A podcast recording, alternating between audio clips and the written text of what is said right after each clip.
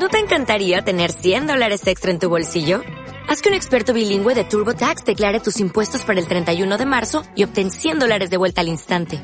Porque no importa cuáles hayan sido tus logros del año pasado, TurboTax hace que cuenten. Obtén 100 dólares de vuelta y tus impuestos con 100% de precisión. Solo con Intuit TurboTax.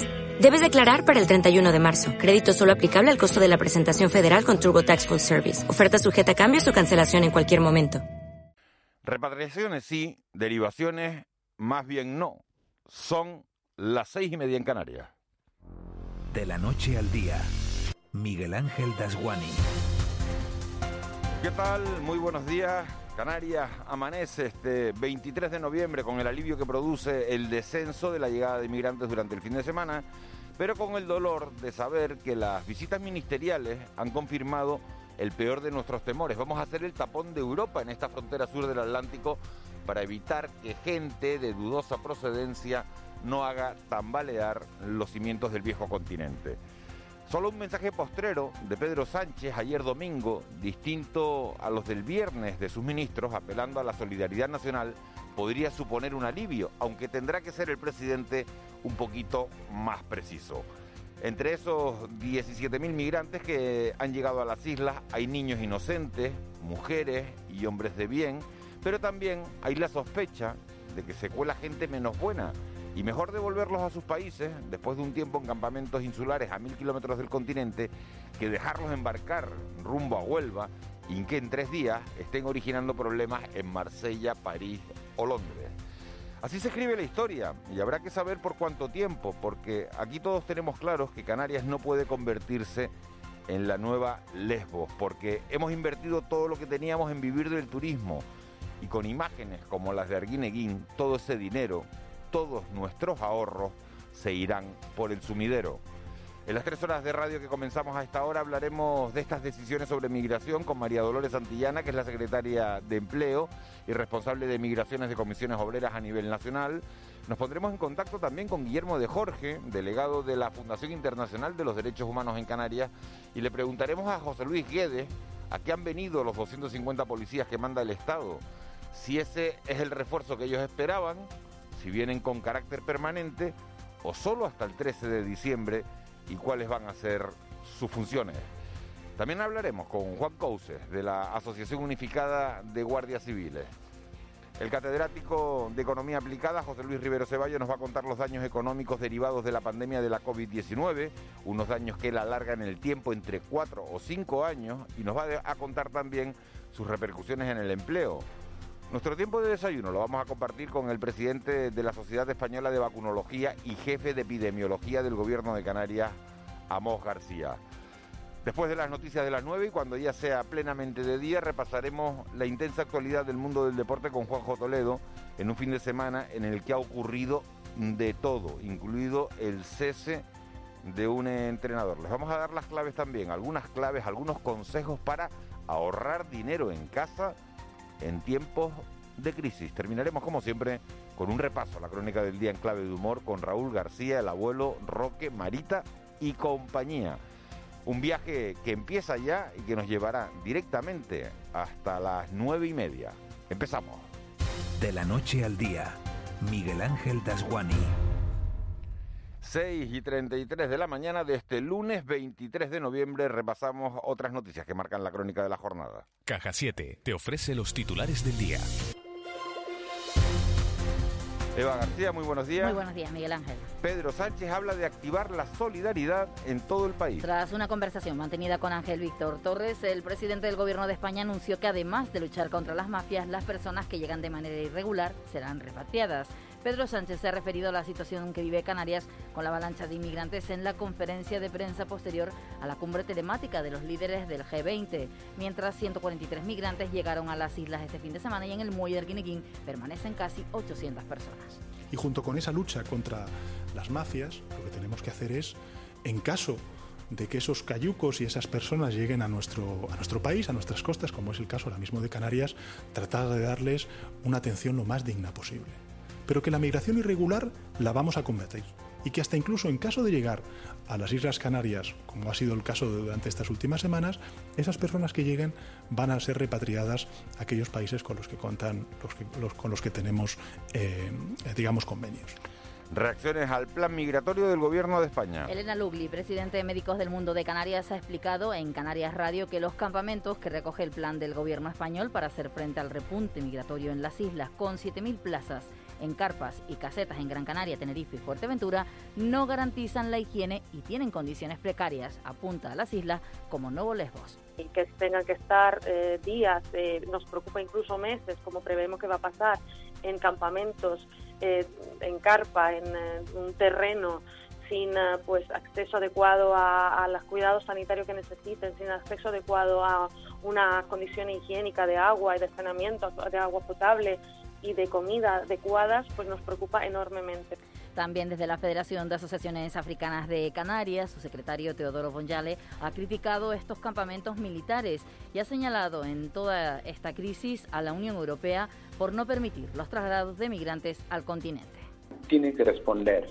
Si la, la Europa del Norte no quiere recibir a la inmigración fundamentalmente africana negra o magrebí y condena a esa inmigración a que se quede en el sur de Europa es un flaco favor a la comunidad europea. Test de antígeno. En su visita a Tenerife, el ministro de Transporte, José Luis Ábalos, ha obviado referirse a los test de antígenos y si el Estado lo permitirá finalmente. Se ha limitado a decir que recuperar el turismo es un asunto prioritario y que España ha seguido las recomendaciones europeas. Por cierto, el turista polaco que fue trasladado a un establecimiento alojativo adaptado como Arca de Noé, porque dio positivo en un test de antígenos, ha dado el mismo resultado en la prueba PCR, según ha informado la Consejería de Sanidad. Continúa asintomático y permanece aislado en uno de los dispositivos puestos en marcha para albergar a quienes no puedan guardar la cuarentena con las garantías de aislamiento necesarias. Las conexiones en términos de seguridad y frecuencias para atender la un test eh, negativo eh, realizado 72 horas antes de su llegada a nuestro país. El Gobierno ha adoptado esta decisión de acuerdo con las recomendaciones de la Unión Europea que instan a los Estados miembros a implantar pruebas de detección de la COVID-19 y a actualizar los controles sanitarios ya implantados. Confiamos que este nuevo control en Canarias contribuya a afianzar la percepción generalizada de que las Islas Canarias son un lugar seguro eh, de vacaciones, pues recuperar el turismo es prioritario para la economía de esta comunidad. Un fallecido y 108 casos de COVID-19 en las últimas horas en Canarias. El total de casos acumulados en Canarias es de 20.110, con 4.358 casos activos. La incidencia acumulada a los 7 días en Canarias se sitúa en 35,9 y a los 14 días en 74,35. El presidente del Gobierno de España, Pedro Sánchez, ha anunciado 13.000 puntos de vacunación para el primer trimestre de 2021. Una parte muy sustancial de la población podrá ser vacunada con todas las garantías a lo largo del primer semestre de 2021. Se va a contar con 13.000 puntos de vacunación. Cada año, para que sepan ustedes, vacunamos para la gripe común a 10 millones de personas. Como verán, estamos preparados para lograr el objetivo. Un ejemplo muy actual es que este año, en el año 2020, en ocho semanas, tan solo en ocho semanas, hemos vacunado a 14 millones de personas. Dados de alta los seis heridos por atropello en Santa Cruz de Tenerife. Además, el conductor, tras haber pasado a disposición judicial, ha quedado en libertad con cargos. Superaba la tasa de alcoholemia en 1,38, además de haber dado positivo también en consumo de cocaína. La concejala de seguridad del Ayuntamiento de Santa Cruz de Tenerife, Evelyn Alonso, ha anunciado que la corporación tomará medidas, las medidas necesarias para garantizar la seguridad en las terrazas y evitar que sucesos así vuelvan a producirse. El conductor es de unos 44 años. Eh, vecino de, la capital tinerfeña.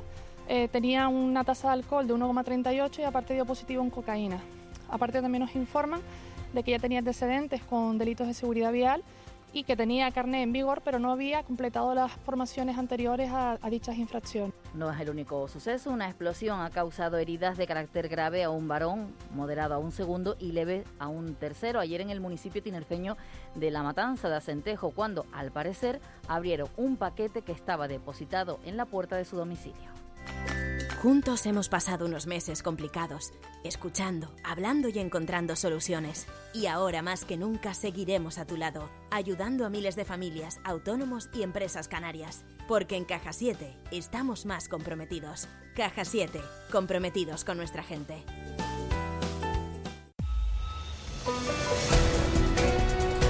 6 y 39 de la mañana de este lunes 23 de noviembre. Vamos ya con la crónica del deporte. Un fin de semana que nos ha dejado de todo. En la parte buena, super victoria de Libero Star y en la parte mala, cese del entrenador del Tenerife, Joaquín González. Buenos días.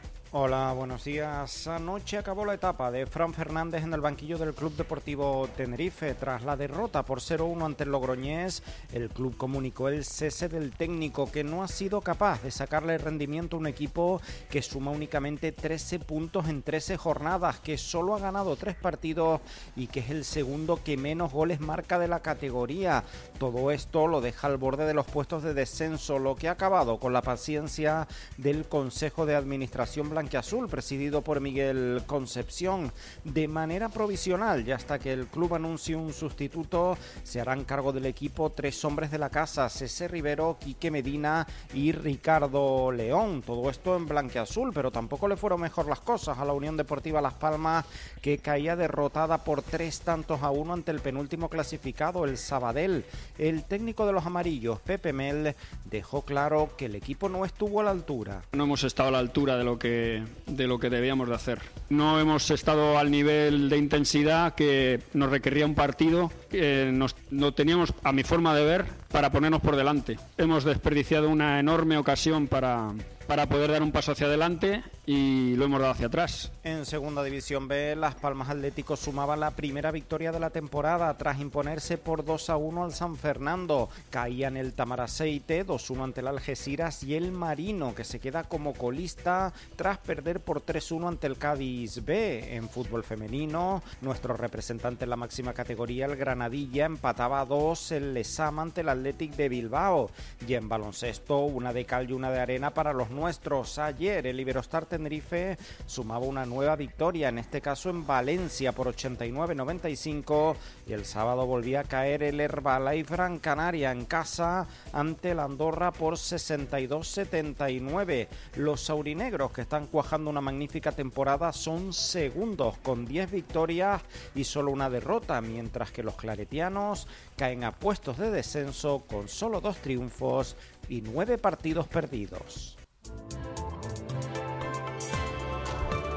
6.42, Eva García, ¿qué tiempo vamos a tener hoy? La predicción para este lunes, según la Agencia Estatal de Meteorología, apunta en general a cielos poco nubosos, salvo intervalos de nubes altas durante la segunda mitad de este lunes. Probable ligera calima que entrará de este a oeste a partir de mediodía, ambiente soleado y caluroso que se extenderá por todo el archipiélago. Las temperaturas se presentan sin cambios o en algunos puntos con ligero ascenso. En La Palma, por ejemplo, las máximas oscilarán entre los 22 y los 26 grados. El viento soplará de componente este a sureste de flojo a moderado, será más intenso, medianías y zonas altas. No se descarta rachas moderadas, por ejemplo, en el Valle del Golfo, en la isla del Hierro durante la primera mitad del día.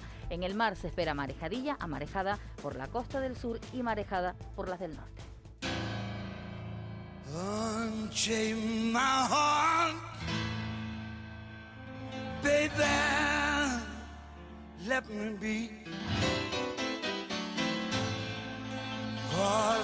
Don't care.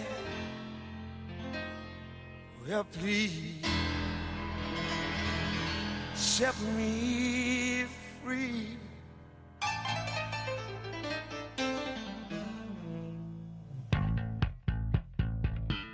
Unchain my heart.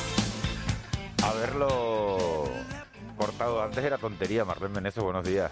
Buenos días, alabó tu gusto. ¿Eh? Claro. ¿Qué te vas a poner a hablar encima de eso? ¿Y qué dice?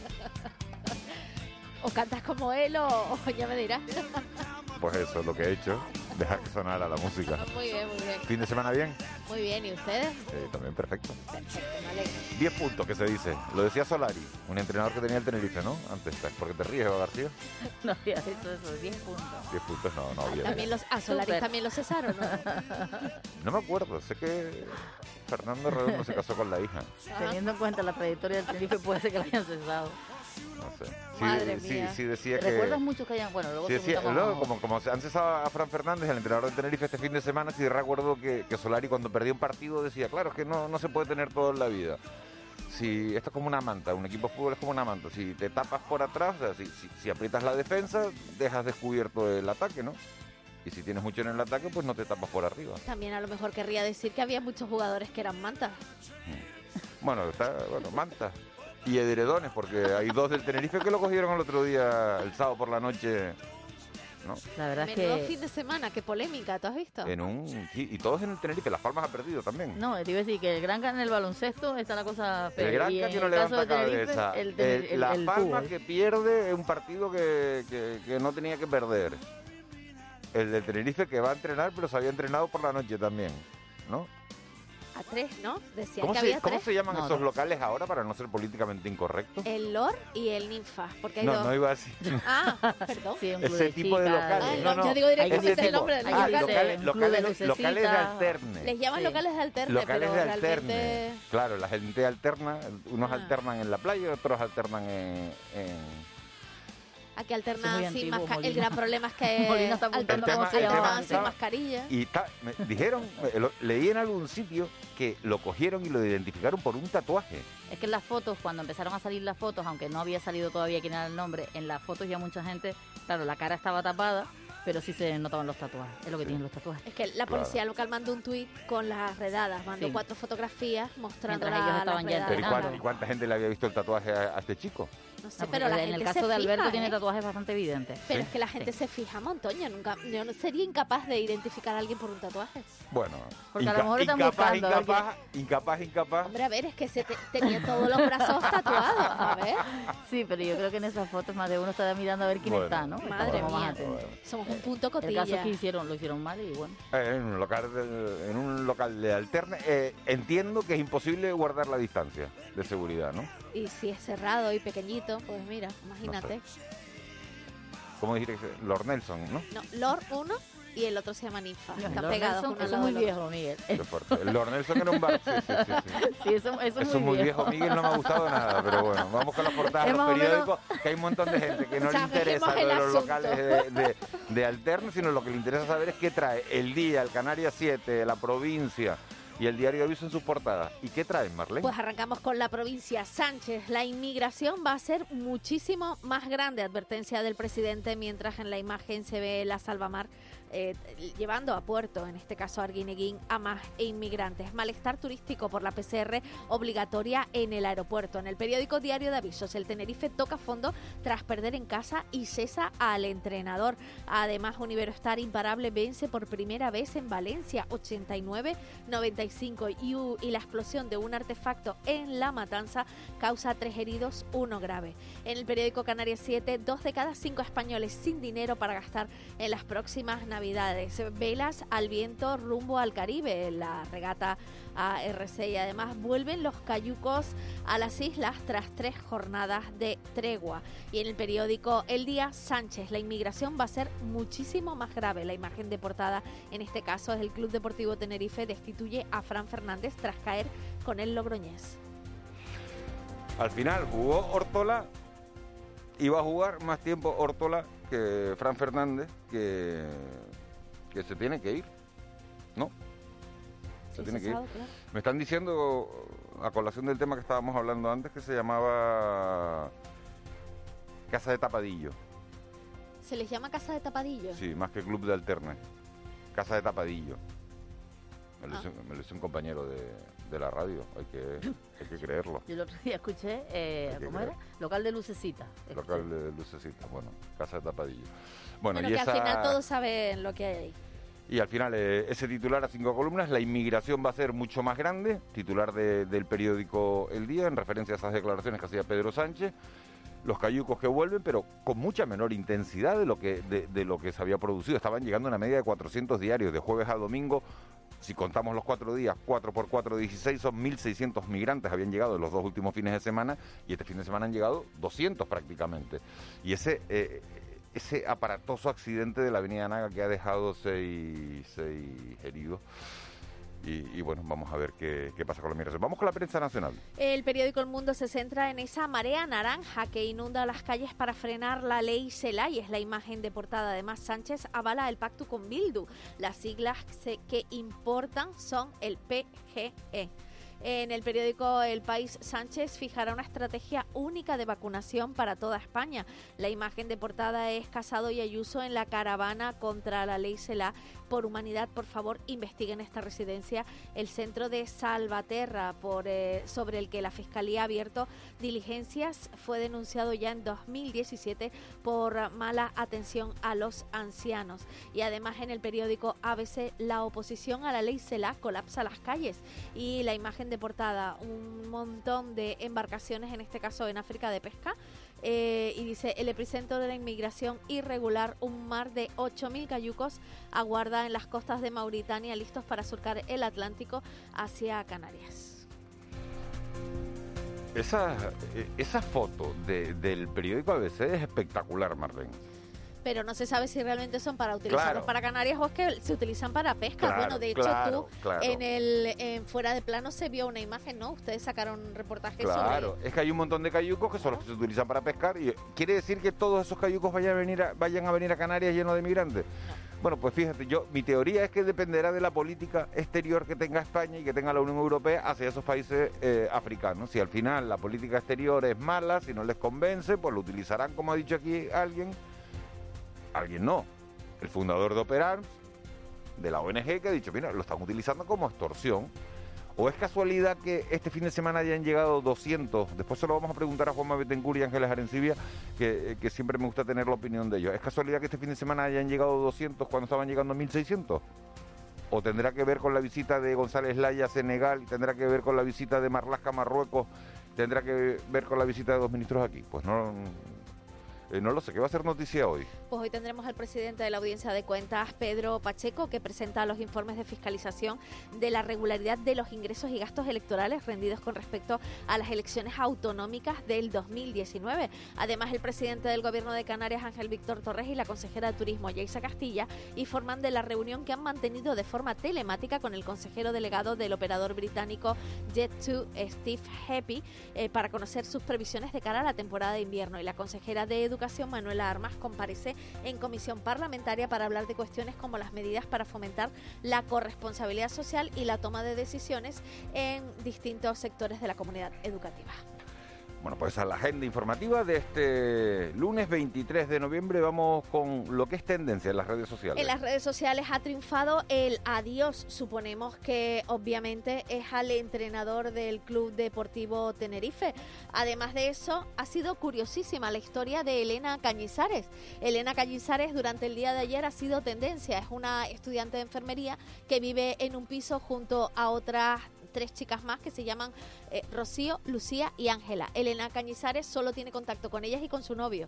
Ha dado positivo en PCR. Las amigas, compañeras de piso, se han ido de vacaciones al pueblo.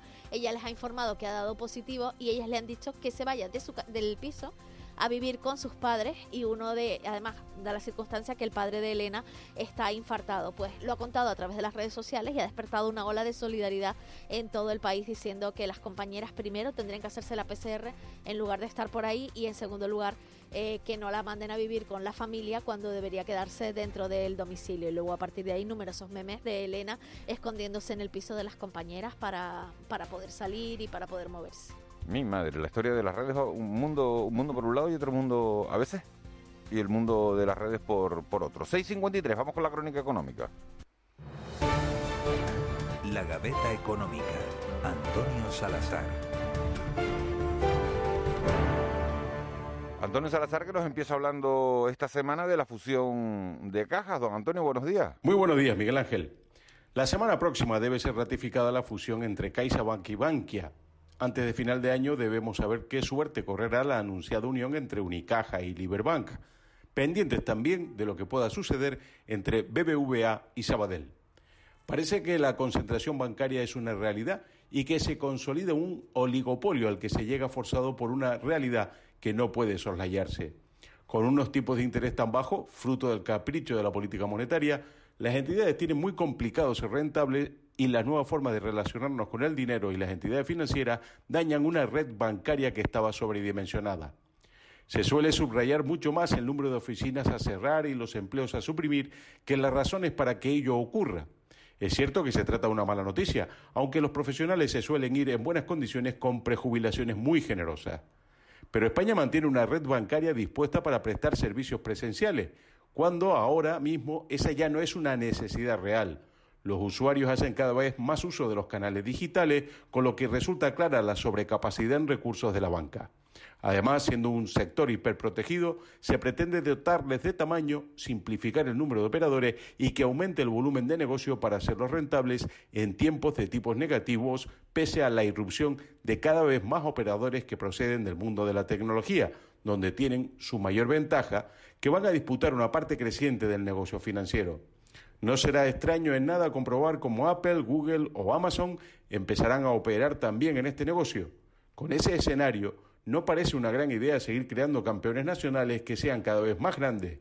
Ya aprendimos en la anterior crisis que determinadas entidades pueden ser sistémicas y que ser demasiado grandes para caer significa en realidad un riesgo moral que propicia acciones temerarias a sabiendas de que se resolverán con rescates pagados por los contribuyentes. Buena semana.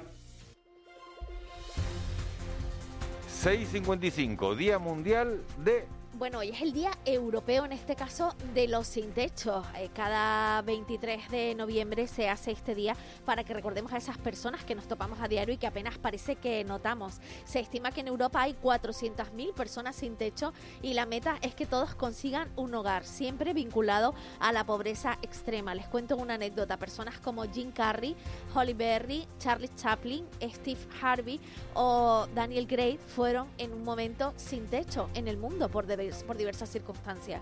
Afortunadamente la vida les dio un giro y han tenido una oportunidad mejor. Bueno, pues son sueños eh, y buenos ejemplos de, de que la vida puede cambiar, que puede dar un giro de, de 180 grados en, en poco tiempo. Efeméride. Tal día como hoy en 1883 se lanzaba, se tenía lugar el primer telegrama entre Tenerife y La Palma, con el texto desde Tenerife, La Palma, 23 de noviembre, eh, Manuel Macieu, Santa Cruz de Tenerife, Comisión Festejos La Palma, saluda a diputados provinciales, colonia eh, palmense por establecimiento del telégrafo. Desde La Palma, Santa Cruz de Tenerife, 23 de noviembre, alcalde de Garachico, alcalde de Santa Cruz, fel- felicita por la inauguración del telégrafo, transmita felicitación al gobernador civil. Un hecho histórico. En el año 1928 se sella el primer acuerdo para la disputa de la liga eh, de la primera liga profesional en la historia de España y la, primera jornada se disputó el 10 de febrero del do- de 1929. Además, en 1957 estalla la guerra de Sidi de Ifni Sahara que enfrentó a las tropas españolas con el Ejército de Liberación Marroquí por el control de las colonias del Sáhara Occidental y en 1975, tal día como hoy, el dictador Franco es enterrado en el Valle de los Caídos. También ocurre una historia curiosa y es la de José Alfredo Jiménez Sandoval, que moría tal día como hoy en 1973 con apenas 46 años de edad a raíz de una cirrosis hepática, conocido como el rey de la música mexicana, ranchera, sones, corridos, siempre ha dado música, casado con eh, una cantante también muy conocida mexicana. Eh, se cuenta que cuando su médico le dijo que iba a fallecer, que le quedaban pocos meses, cogió a su mujer, Alicia, Alicia Juárez, y se fue junto con eh, Tomás Méndez, el autor del Currucucú, y se fueron a correr una juerga que duró tres días, con sus noches cantando, bebiendo desmesuradamente en el- la Plaza Garibaldi. Y en su velatorio también cuentan que Chabela Vargas se desplomó cantando y llorando borracha cuando varias personas fueron a, a recogerla la viuda de, Jos- de José Alfredo. Alicia Juárez le dijo déjenla que está sufriendo tanto como yo y ahí juntitos los dos cerquita Yo creo que de todo- todos lo hemos pensado y no me quiero poner trágico hasta hora de la mañana y menos un lunes, ¿no? Que empieza uno como con fuerza y dice, oye, si alguna, si te dijeran que te quedara poco de vida, ¿qué harías, no? Este decidió cogerse una juerga. Hombre, si Tres tenía días. cirrosis hepática y algo, hepática. beber un poco más. 46 años dijo Sí, pues ya que no, estoy me, no me des más pistas de lo que voy a hacer, ¿no? pues mira se despidió y vivió como quiso Muy joven. Eso es lo que tiene que hacer la gente. El que quiera hacerlo orando o rezando, que rece. El que quiera beber, que beba. Cuando te quedan tres días. Si nos dejan, Y así lo disfruto. hacemos con las nubes. Sube Molly, si nos dejan. terciopelo. Y ahí, juntitos los dos, cerquita de Dios, será lo que soñamos. Marlene, ¿qué teléfono tenemos de, de WhatsApp para, Eh. para que nos escriban los oyentes y para que nos digan, para que nos cuenten las cosas? 638-917-993. 638-917-993. Ahí lo tienen. Si nos dejan, te llevo de la mano, corazón. Y allí nos vamos. Si nos dejan, de lo demás nos olvidamos.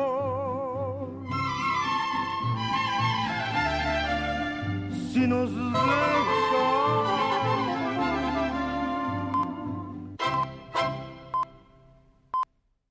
As a new Western Union customer, you can enjoy a $0 transfer fee on your first international online money transfer. Send money to your family and friends back home the fast, easy, and reliable way. Visit westernunion.com or download our app today to get started, and your first transfer fee is on us. FX gains apply, not available for credit cards and transfers to Cuba. Services offered by Western Union Financial Services Inc. and MLS 906983 or Western Union International Services LLC and MLS 906985.